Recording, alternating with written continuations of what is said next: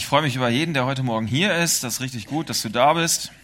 Leider kann ich das nicht jedem Einzelnen sagen, dass ich mich über seine Anwesenheit freue. Darum darfst du einfach mal meinen Platz einnehmen und deinem Nebenmann sagen, hey, ich freue mich, dass du da bist.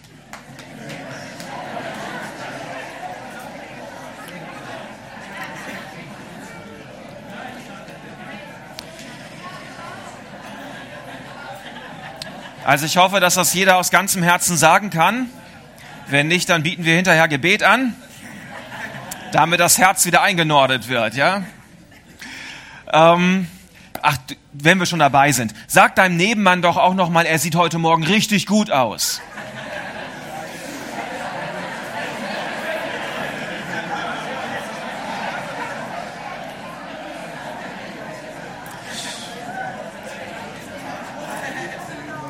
Okay, das funktioniert. Das ist richtig gut. Yes! Woo! Oh, das ist so schön. Woo! Das ist richtig gut. Gibt es noch irgendetwas, was wir zu unserem Nebenmann sagen könnten vielleicht? Irgendwie. Es reicht erstmal, oder? Reicht das? Reicht? Ja? Es reicht. Ja, alle sehen glücklich aus. Wollen wir direkt zum Kaffee trinken übergehen oder was denkt ihr? Nee. Okay, hey, super, dass wir hier sind heute Morgen. Ich freue mich darüber, dass ähm, auch die PowerPoint laufen wird. Genau, yes, langfristig und kurzfristig, da gibt's einfach so Sachen in unserem Leben. Entscheidungen, die wir treffen und manchmal sind die kurzfristig gut und langfristig sind die nicht so der Mega-Hit. Und ähm, ich werde nochmal wieder darüber sprechen, habe schon seit einigen, äh, einige Predigten schon mit diesem Thema ver, äh, verbracht, irgendwie, was ist kurzfristig gut, was ist langfristig schlecht und andersrum. Und schaffen wir das vielleicht hin und wieder manchmal unsere Perspektive, unsere Entscheidungen so ein bisschen zu korrigieren und ähm, auch ein bisschen mehr auf das zu schauen, was langfristig gut ist. Zum einen, weil äh, die Bibel spricht immer wieder darüber. Sie äh, spricht von einer Ewigkeitsperspektive. Das ist ziemlich langfristig. Das ist langfristiger, als wir uns überhaupt das allerlangfristigste überhaupt vorstellen können. Mega langfristig. Ewigkeit dauert sehr lange, dauert ewig. Und dann ähm, sind es aber so, dass wir Menschen, Menschen ja manchmal so wieder ein bisschen kurzfristig unterwegs sind und das ist auch ein Stück weit in Ordnung, aber hin und wieder mal wieder bisschen über den eigenen Horizont hinauszuschauen kann unbedingt helfen. Also die Bibel spricht sehr viel zu diesem Thema. Darum denke ich, ist es gut, wenn auch wir uns dazu Gedanken machen. Und außerdem denke ich, dass es deinem Leben einfach gut tut. Die kurzfristige Position hin und wieder zu verlassen und zum langfristigen hinüber zu gehen. Ob du Jesus schon sehr lange kennst, ob du Jesus noch nicht so lange kennst, noch gar nicht kennst, oder nicht weißt, ob du ihn kennst. Es gibt in der Bibel Wahrheiten, die gelten für jeden. Amen. Wer hat das gesagt? Cedric hat Amen gesagt. Hey, das war genau die richtige Stelle, an der man Amen sagen sollte. Und es hat einer verstanden. Yes, das ist gut. Es gibt in der Bibel Wahrheiten, die sind, die gelten ewig und wirklich für jeden, ja.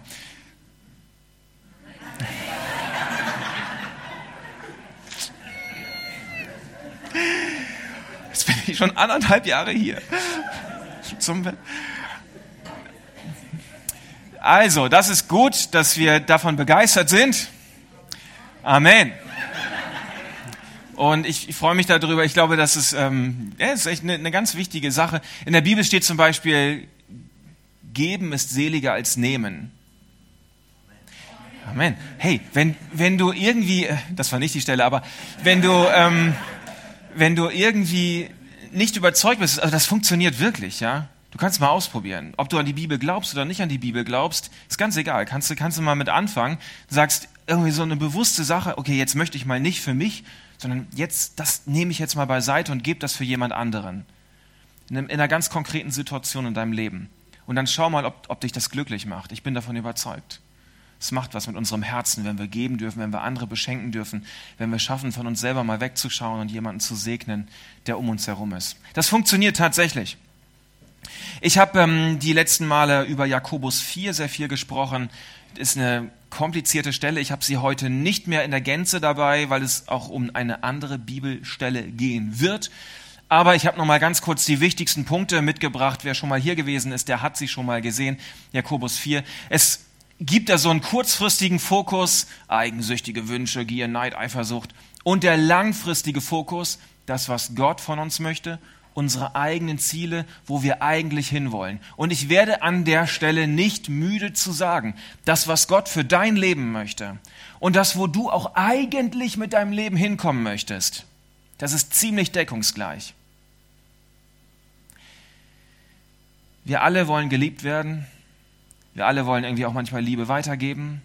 Wir wollen gesunde Beziehungen. Wir möchten, dass das, was in uns drinsteckt, an Gaben, an Potenzial, dass wir damit etwas gestalten können, dass es nicht brach liegt. Das sind so mal, wenn man alles mal so in eine Nussschale an wichtigen Lebenssachen so reinpacken würde, ist so das Zentrale eigentlich. Und das sieht Gott ganz genauso. Und darum ist es gut, wenn wir hin und wieder darüber switchen und sagen, kurzfristig ist gut. Hier, ähm, man darf auch manchmal eigensüchtige Wünsche haben, nicht zu viel davon, aber wie kann das dann auch langfristig gut aussehen, das Ganze? Das ist immer eine wichtige Frage. Ähm, ich glaube, es ist wichtig, dass wir, dass wir das wirklich verinnerlichen, also dass, ja, dass ich das verinnerliche, dass du das verinnerlichst, dass Gott auf deiner Seite steht. Amen.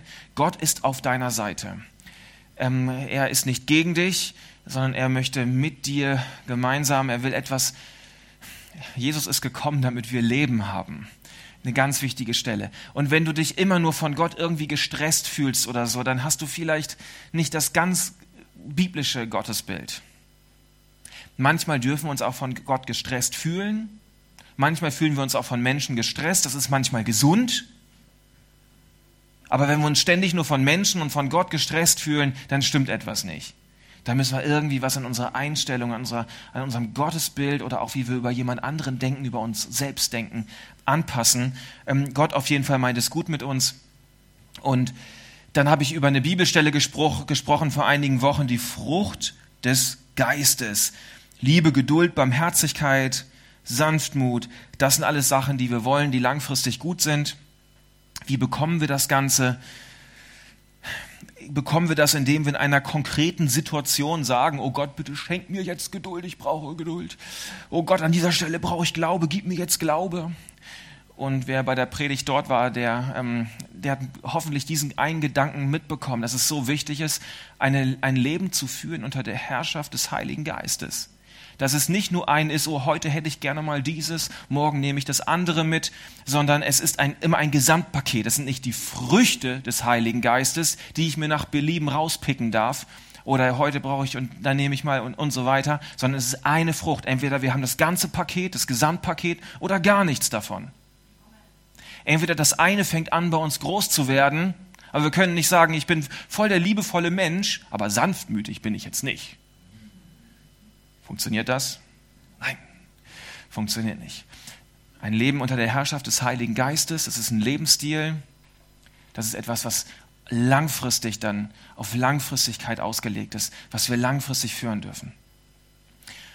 Vor einigen Wochen habe ich euch dann auch sehr intensiv gestretched und die Frage gestellt, was möchtest du, dass man auf deiner eigenen Beerdigung über dich sagt? Was möchtest du, dass man auf deiner eigenen Beerdigung über dich sagt?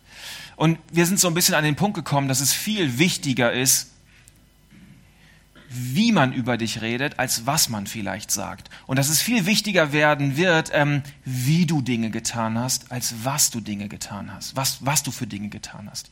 Wenn da jemand trocken referiert, der Michael war Pastor, ja okay, das ist nett, aber wenn jemand sagt, wie ich das getan habe, nach Möglichkeit positiv, das, das ist etwas, was, ich, was mich freuen würde, wenn ich dann ähm, irgendwie aus dem Himmel herunterschaue und ähm, das Wie ist wichtig. Ja. Es ist ganz egal manchmal, was wir tun. Gott möchte unser Herz haben.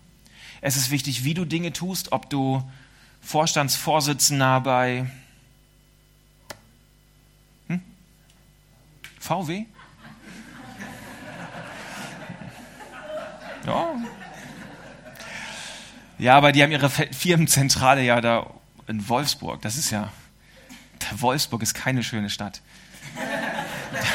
Das ist wirklich keine schöne Stadt. Aber es gibt einen Fußballverein immerhin.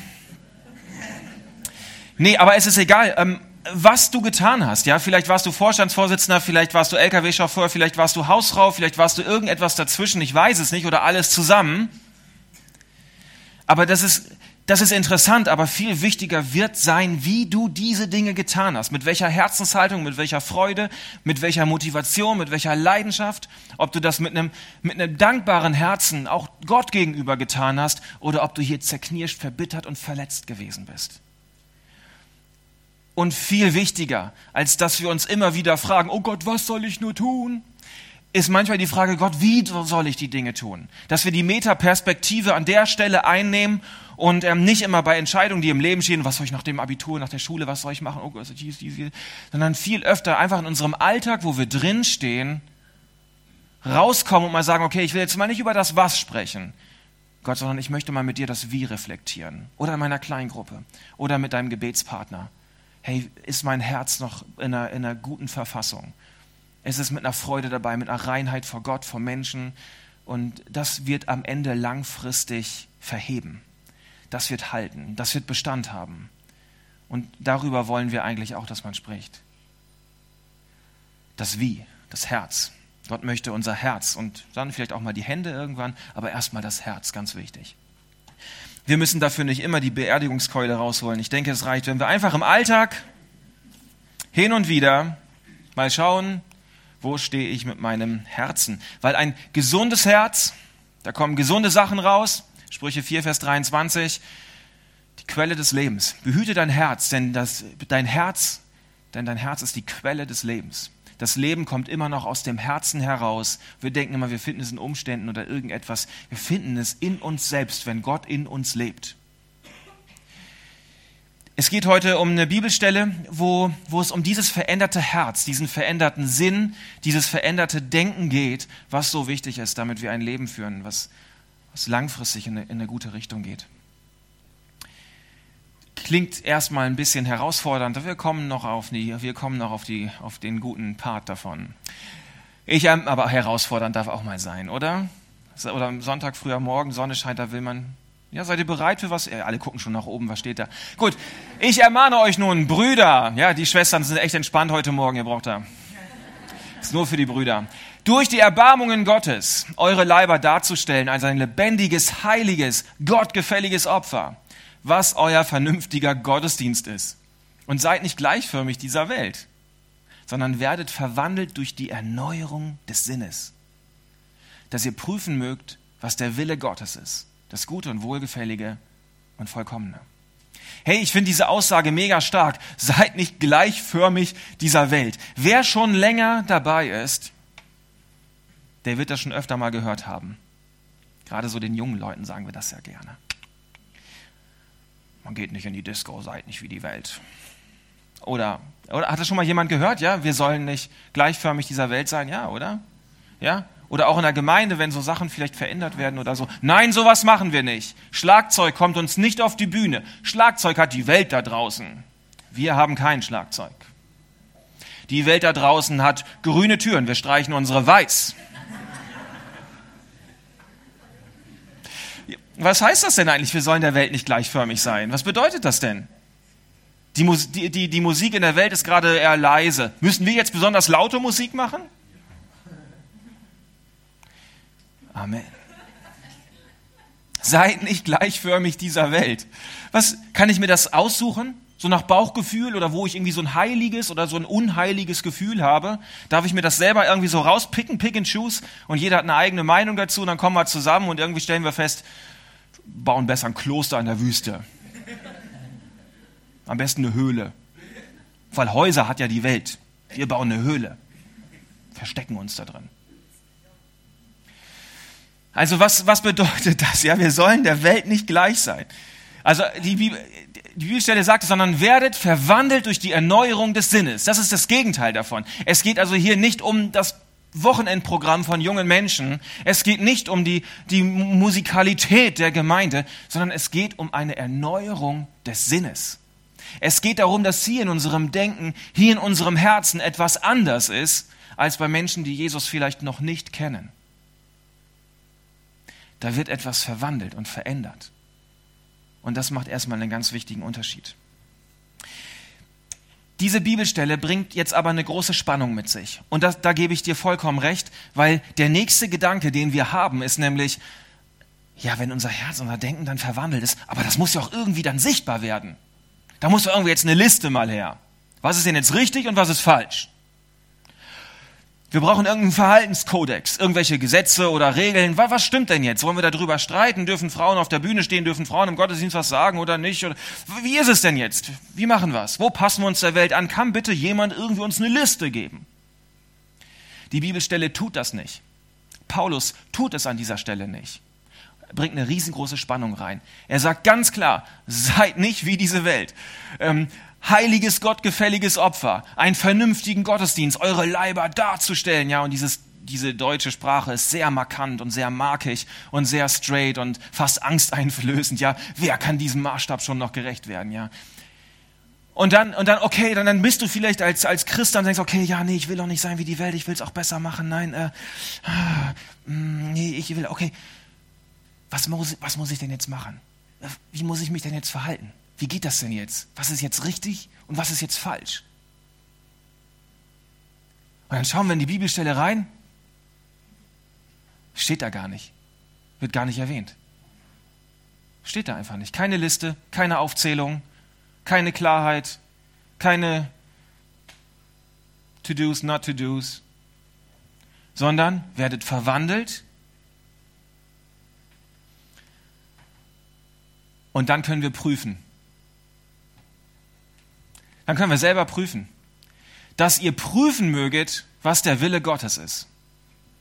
Interessant, also das ist eine unglaubliche Spannung. Seid anders, macht es nicht so. Und wie genau du zu sein hast, wenn dein Herz bei Gott ist, wenn du nah an Gott dran bist, wenn dein Herz verwandelt ist, wenn du einen neuen Sinn hast, dann wirst du von Gott her spüren, was dran ist und was nicht dran ist. Ist herausfordernd, weil wir so gerne Regeln haben. Vor allem für den anderen immer. Ne? Rocklänge oder so.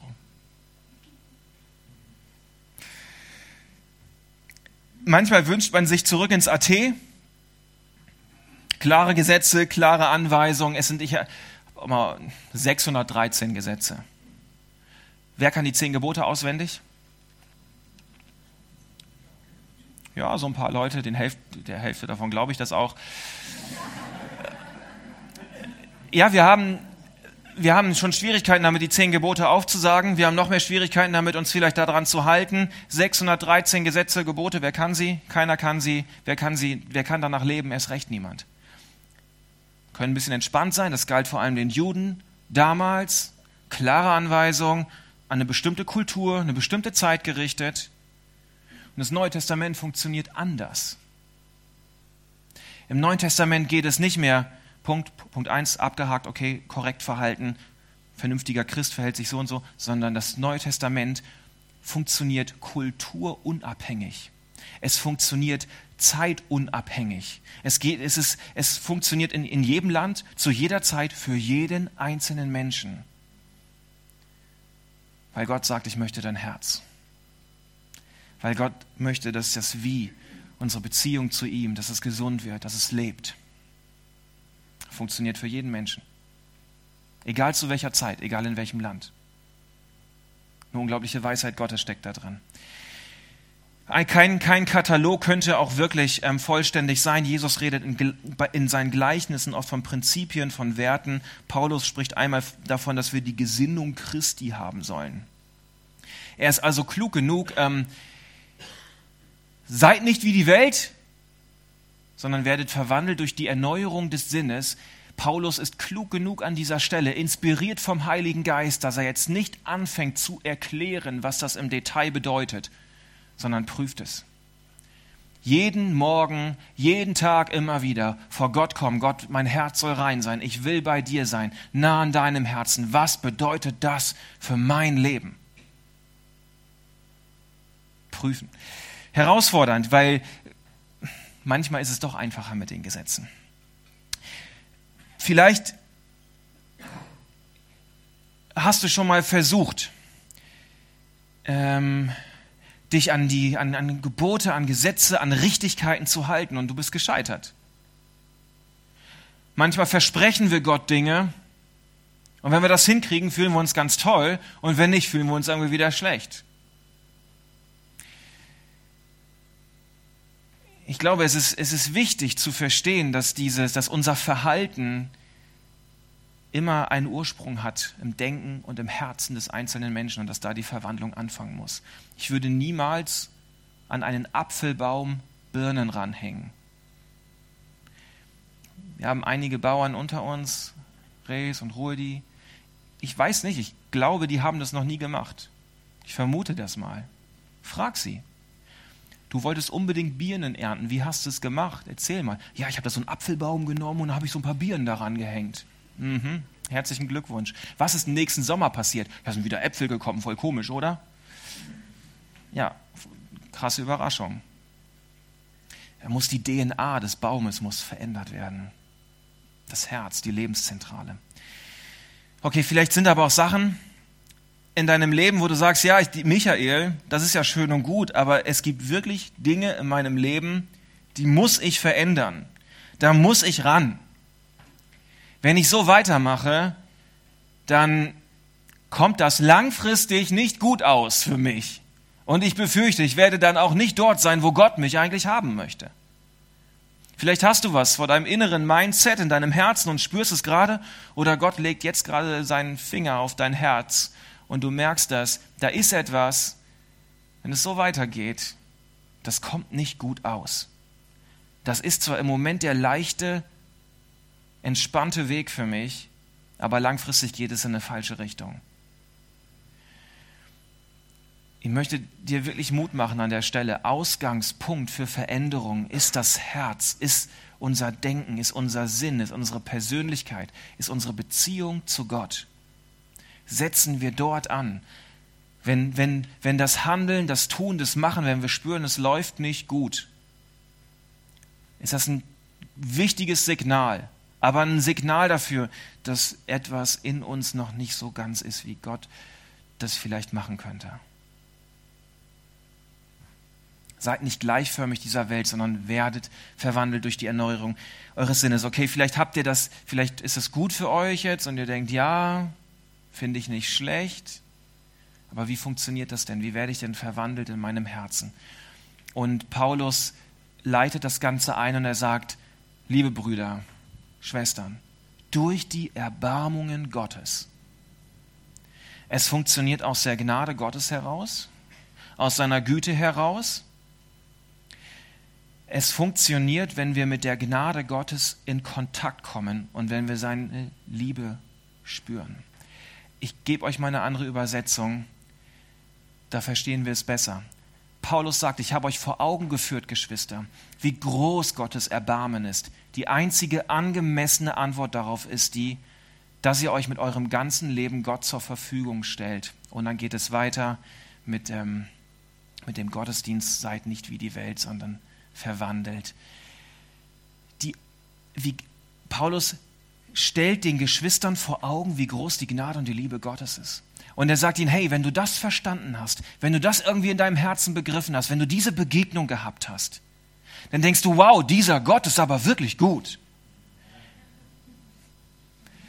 Dieser Gott hat es wirklich drauf. Der, der, will, der will, dass es meinem Leben gut geht.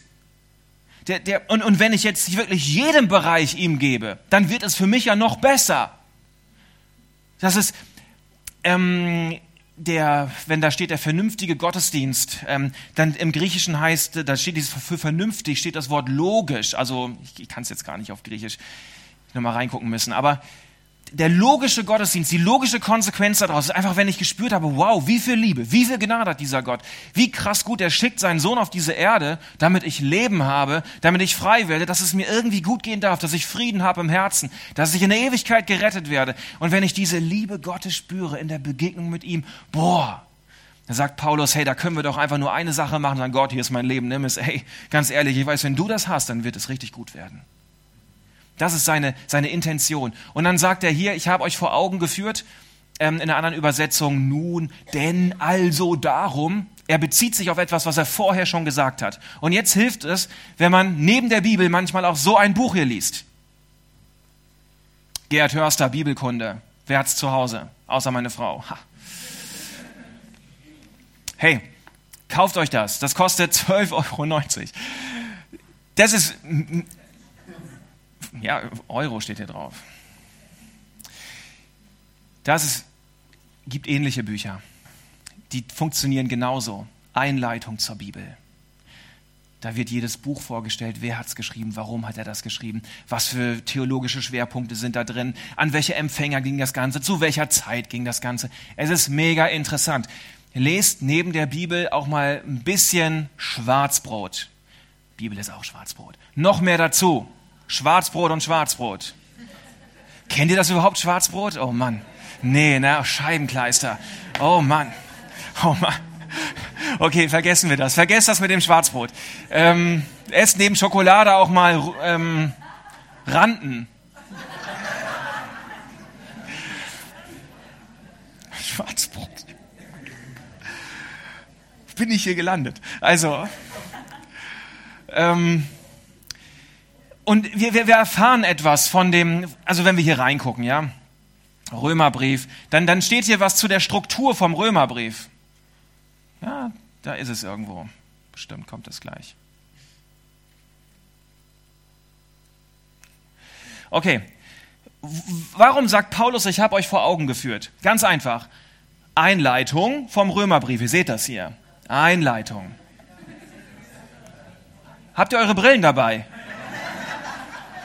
Also, Einleitung, Römerbrief. Und hier, Kapi Moment, nach der Einleitung, Kapitel 1 bis 5. Gottes Tat durch Jesus Christus rettet. Fünf Kapitel lang. Gott rettet durch Jesus Christus. Und Paulus führt das auf in den Juden, den Heiden. Gottes Tat gilt allen zur Erlösung. Die Folge der Rettung ist Friede mit Gott. Volle Power. Dann Kapitel, geht's weiter, Kapitel 6 bis 8. Gottes Tat durch Jesus Christus befreit. Überschrift über 6, 7, Kapitel 6, 7 und 8 von der Macht der Sünde, von der tödlichen Herrschaft des Gesetzes zum Leben aus dem Heiligen Geist. Kapitel 9 bis 11. Gottes Tat durch Jesus Christus gilt den Juden, Gottes auserwählten Volk, Israel, bla, bla, bla und so weiter. Es sind elf Kapitel, elf Kapitel, die Paulus redet über die Gnade Gottes, über die Liebe Gottes, über die Rettungstat Gottes darum, dass die Gnade riesengroß ist und wir einfach nur Ja sagen. Wir sagen, Gott, ja, da ist was in meinem Leben, was mich von dir trennt. Ich möchte das loslassen. Ich möchte meinen Weg verlassen. Ich will bei dir sein und ich glaube dir, dass die Gnade alleine mich rettet in eine Ewigkeit, in einen Frieden mit dir hinein. Elf Kapitel lang ringt er um die Römer und versucht ihnen das irgendwie darzustellen. Elf Kapitel. Und am Ende von Kapitel 11 rastet er vollkommen aus, so wie ich jetzt gerade am Ende dann, bevor es zu zwölf geht, am Ende von Kapitel 11, Lobpreis Gottes. Er hält es schier nicht mehr aus. Weil er überwältigt ist, weil er beim Schreiben total den Flash bekommt und sich selber denkt, boah, was schreibe ich da für eine krasse Sache eigentlich gerade auf? Wie tief ist das? Wie lebensverändernd ist das? Wie universell ist das? Wie unendlich reich ist diese Gnade eigentlich? Und er rastet, wie gesagt, völlig aus am Ende. Wie unerschöpflich ist Gottes Reichtum, wie tief ist seine Weisheit, wie unermesslich sein Wissen, wie unergründlich seine Entscheidung, wie unerforschlich seine Wege. Hat jemals ein Mensch die Gedanken des Herrn ergründet? Ist je einer seiner Berater gewesen? Er rekapituliert, was er gerade aufgeschrieben hat. Er denkt, wie hammer ist das eigentlich? Ist je, das, boah, was Gott sich ausgedacht, was ich gerade eigentlich formuliert habe, es ist so krass, denkt Paulus sich. Gott hat in seiner in seiner Weisheit, in seiner unendlichen Liebe sich das ausgedacht. Und ich darf das aufschreiben, denkt Paulus sich. Wie überwältigt, er ist völlig überwältigt. Wer hat Gott jemals etwas gegeben, so dass Gott es ihm zurückerstatten müsste? Gott ist es, von dem alles kommt, durch den alles besteht und in dem alles sein Ziel hat. Ihm gebührt die Ehre für immer und ewig. Amen. Oh ja, Amen steht hier auch, das habe jetzt nicht ich gesagt. Also, das steht in dem Bibeltext drin. Aber das ist wirklich so heftig. Der ist einfach begeistert. Der ist einfach begeistert, der Paulus. Der kommt aus, der kommt aus einem der hat einen richtigen Flow. Übrigens, wer das letzte Miteinander gelesen hat, das ist der Bibel, Text, den ich dort zitiert habe. Weil ich glaube, dass der Lobpreis Gottes, das ist sowas Zentrales, egal wo wir im Leben stehen. Ob was Neues ansteht, was Altes gerade erheblich nervt, oder wir im Trott drin sind. Der Lobpreis Gottes an zentralen Punkten unseres Lebens muss Lobpreis Gottes stehen, damit sie in die richtige Richtung gehen, damit unser Herz rein wird vor Gott. Also, elf Kapitel lang. Ihr habt das, ihr, ich hoffe, ihr habt, ihr habt ähm, Gerd Hörster. Super, der Typ. Also, elf Kapitel lang. Und dann schreibt er, hey, ich habe euch vor Augen geführt. Hey, Gottes Erbarmen ist so groß. Was soll man denn darauf anderes tun? Was gibt es denn da sonst noch für eine Antwort, als einfach nur zu sagen, wow Gott, ich danke dir. Hier ist mein Leben. Danke, dass du was Gutes daraus machst. Ist doch total logisch, logischer Gottesdienst, vernünftiger Gottesdienst. Und wir merken vielleicht ähm, aus der Begegnung mit Gott, aus der, wenn ich das verstanden habe, diese Gnade, diese Liebe, wenn ich damit eine Begegnung habe, was passiert? Mein Denken und mein Herz wird erneuert und wird verändert. Ich bekomme aus dieser Begegnung mit der Liebe Gottes heraus ein neues Herz und ein verändertes Denken. Es ist eine geistliche Erneuerung, die ich dadurch erlebe und erfahre, wenn ich mit Gott, wenn ich diese, diese Barmherzigkeit immer wieder verstehe in meinem Leben. Ich bekomme eine geistliche Erneuerung. Ich bekomme eine neue Sicht auf mein eigenes Leben, auf, das, auf mein Gottesbild, auf meine Zukunft, auf meine Vergangenheit. Es wird etwas völlig transformiert und neu gemacht, wenn ich mit dieser Liebe Gottes in Verbindung bin. Da klingelt ein Handy. Wenn ein Elefant im Raum steht, soll man ihn benennen. Wer ist der Elefant? Da vorne, ja? Sehr gut. Möcht, möchtest du rangehen? Soll ich? Krass. Aber guter Klingelton. Einfach so ein Freizeichen. Mag, mag ich. Also, wenn wir diese, also wir, wir haben uns gefragt, ja, wie, ähm, wie sind wir, wie können wir, an, also wir sollen nicht gleichförmig dieser Welt sein. Okay, wie sollen wir denn sein? Verwandelt im Herzen und in den Gedanken. Wie bekommen wir die Verwandlung im Herzen und in den Gedanken? Indem ich eine Begegnung habe mit der Liebe und der Gnade und der Freude Gottes. Indem ich das spüre und davon, was in mein Herz hineinfällt, werde ich verwandelt. Römer 2, Vers 4, Paulus bringt es nochmal auf den Punkt, seine Güte bringt uns zur Umkehr. Und jetzt lesen wir hier bitte genau, was hier steht. Er sagt nicht aus Güte. Nach dem Motto, ja, manchmal wird er dich auch schlagen und dann geht es dir ganz schlecht und so, aber es ist ja aus Güte. Es ist mit Güte. Gott möchte dich zur Umkehr bringen, nicht nur aus Liebe, sondern auch mit Liebe. Das ist ein ganz großer Unterschied. Es, seine Motivation, seine Motivation ist Liebe, aber sein Mittel ist auch Liebe. Sein, sein, sein Mittel, um bei dir etwas weiterzubringen, ist Liebe. Es ist, ist, das, ist die stärkste Kraft im Universum. Liebe. Und die verändert etwas. Die macht etwas neu. Und wenn du etwas spürst davon, wie Gott aus seiner Liebe heraus und mit seiner Liebe dir begegnen möchte, wenn du diesen Moment hast, dann sagst du Gott, das ist tief. Das verwandelt mich. Hier ist mein Leben. Hier ist mein vernünftiger Gottesdienst. Ich fange an, dich zu lobpreisen. Ich fange an, dir mein Leben hinzulegen. Und ich möchte jeden Einzelnen wirklich immer wieder sagen, der Ausgangspunkt für Veränderung, für einen nächsten Schritt ist die Begegnung mit Gott. Ist eine geistliche Erneuerung, die ich aus der Begegnung mit Gott heraus bekomme. Ausgangspunkt für Veränderung ist nicht, ich gebe mir ganz viel Mühe, ich mache mir einen Plan.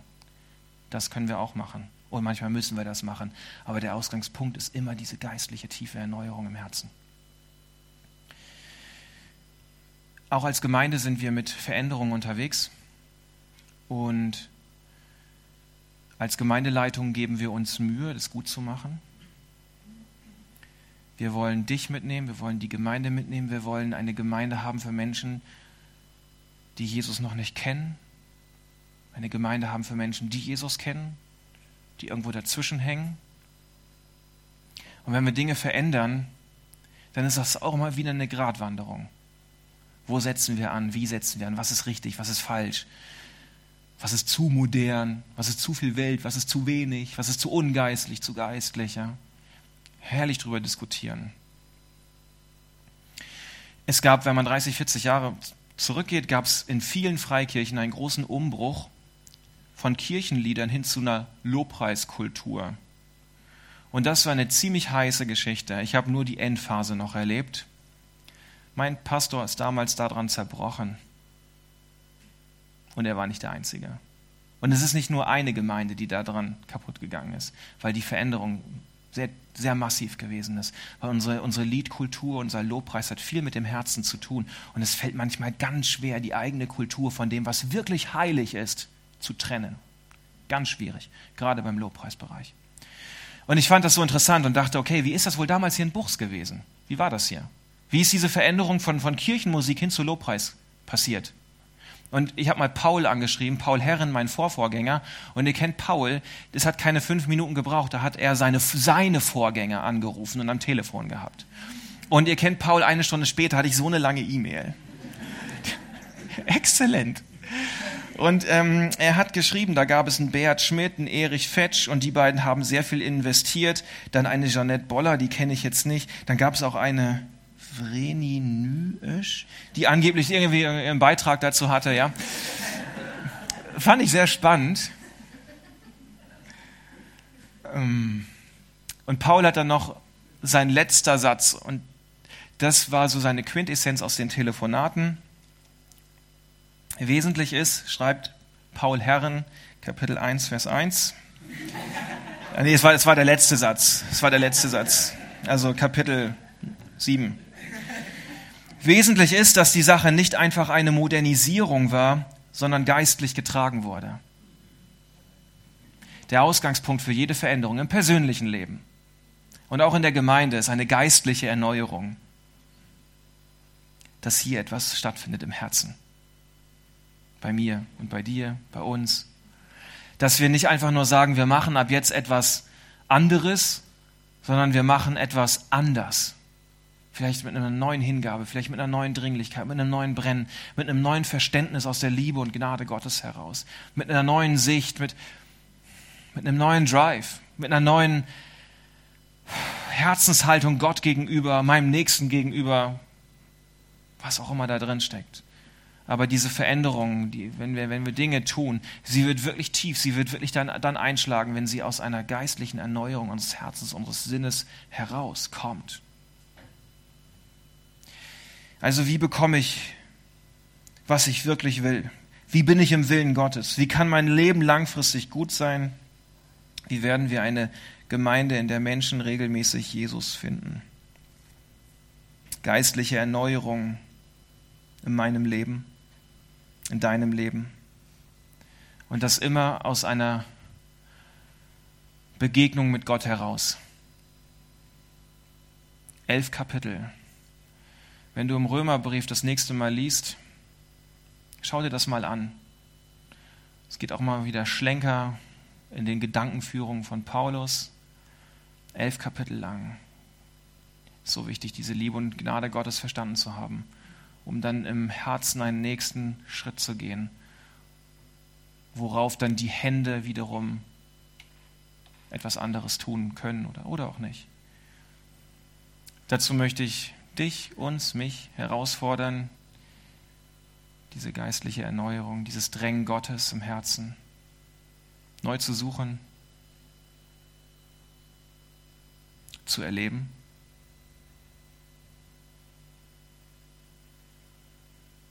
Wir können das im Lobpreis machen am Sonntagmorgen. Du kannst es zu Hause machen, wenn du deine Bibel liest in deiner Kleingruppe, wenn du dir eine Predigt im Internet anschaust. Aber immer alles, was wir tun, aus der Begegnung mit Gott heraus, ganz wichtig. Amen. Das Lobpreisteam darf nach vorne kommen.